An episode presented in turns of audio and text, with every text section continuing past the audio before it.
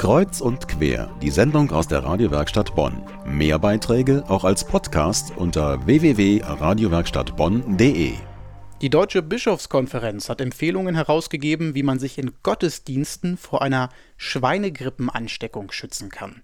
Brot und Wein gibt es bei der katholischen und bei der evangelischen Kirche. Unterschiede gibt es aber auch. So trinken Protestanten zum Beispiel schon immer gemeinsam aus einem Kelch. Mein Kollege Bernd Rössle traf den Bonner Pressepfarrer Joachim Gerhard und fragte ihn zuerst nach der Besonderheit dieses gemeinsamen Brotbrechens und Weintrinkens. Naja, das Abendmahl, das bei uns in der evangelischen Kirche die Gläubigen, also die ganze Gemeinde, Brot und Wein bekommt, ist ja was Urevangelisches. Also ganz wichtig, eben das Abendmahl wird nicht aufgeteilt, dass die vermeintlich heiligeren Priester oder Pfarrer beides bekommen und das gemeine Volk nur das Brot bekommt. Für uns ist eine ganz reformatorische Grundeinsicht zu sagen, die ganze Gemeinde ist Priestertum aller Gläubigen und sie bekommen alle dasselbe, sprich Brot und Wein. Wie sieht das aus? Kommen die Gläubigen nach vorne und holen sich sozusagen Brot und Wein ab? Der Normalfall, es gibt da keine ewigen Wahrheiten, aber der Normalfall ist so, auch in Bonner Gemeinde und in unserer Region insgesamt, dass wir sozusagen uns im Kreis versammeln rund um den Altar. Man kommt also in zwei, drei, vier, fünf Gruppen, je nach Gemeindestärke an diesem Sonntag oder an diesem, in diesem Gottesdienst nach vorne und feiert dann dort gemeinsam Abendmahl. Bekommt erst das Brot und in der zweiten Runde geht dann der Kelch herum und man trinkt aus dem Kelch. Und jetzt kommt der Grippevirus und pfuscht Pfarrer und Pfarrerinnen der evangelischen Kirche ins Handwerk. Was sind das für Bedenken, die Ihnen da zu Ohren kommen? Was erzählen vielleicht auch Kollegen und Kolleginnen?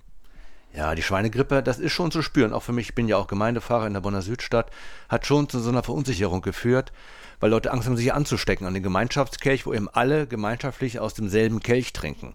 Der wird zwar immer geputzt, so nach vier, fünf Leuten dann noch mit dem Tuch ein bisschen, aber es bleibt natürlich eine Gefahr.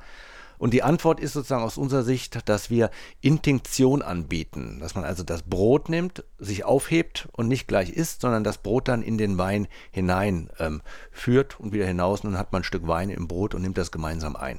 Intinktion heißt diese, ist also eine ganz alte Form, die es schon auch in Zeiten der Reformation gab also ist gar nichts Neues, aber was sich jetzt, sage ich mal, neu belebt. Also das Eintunken der Oblate in den Wein. Genau. Und wie sieht das aus? Die äh, Gläubigen sitzen im Halbkreis und dann wird der Kelch trotzdem herumgegeben, herumgereicht? Ich gehe als Pfarrer sozusagen, man steht im, im Kreis um den Altar herum, ich gebe dann mit dem Kelch herum und die Leute nehmen ihr Brot, tunken es ein und dann geht der Kelch, ich gehe zum nächsten und der nächste tunkt mit seinem Brotstück in den Wein bei der katholischen Kirche gab es von der Bischofskonferenz eine Empfehlung, wie man doch bitte im Gottesdienst und beim Abendmahl zu verfahren habe. Was gibt es von der EKD, der Evangelischen Kirche Deutschlands?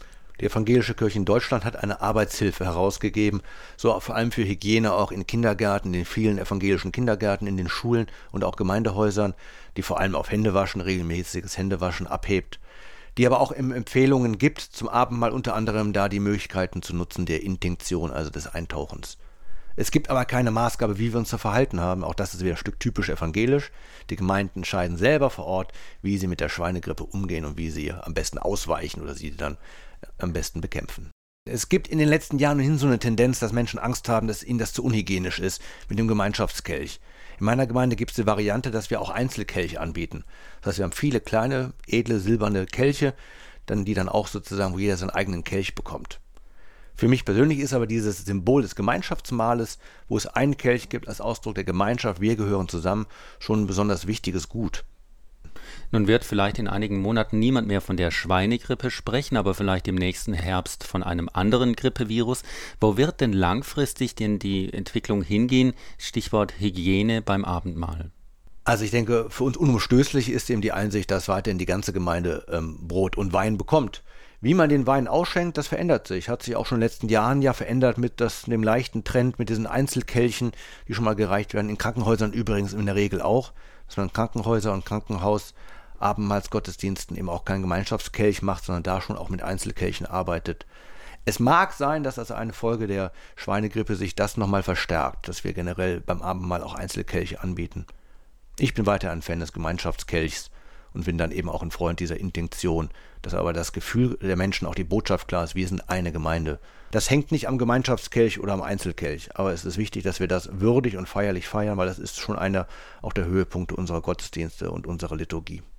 Das war ein Interview von Bernd Rössle mit Pressepfarrer Joachim Gerhardt zum Thema Schweinegrippe im Gottesdienst.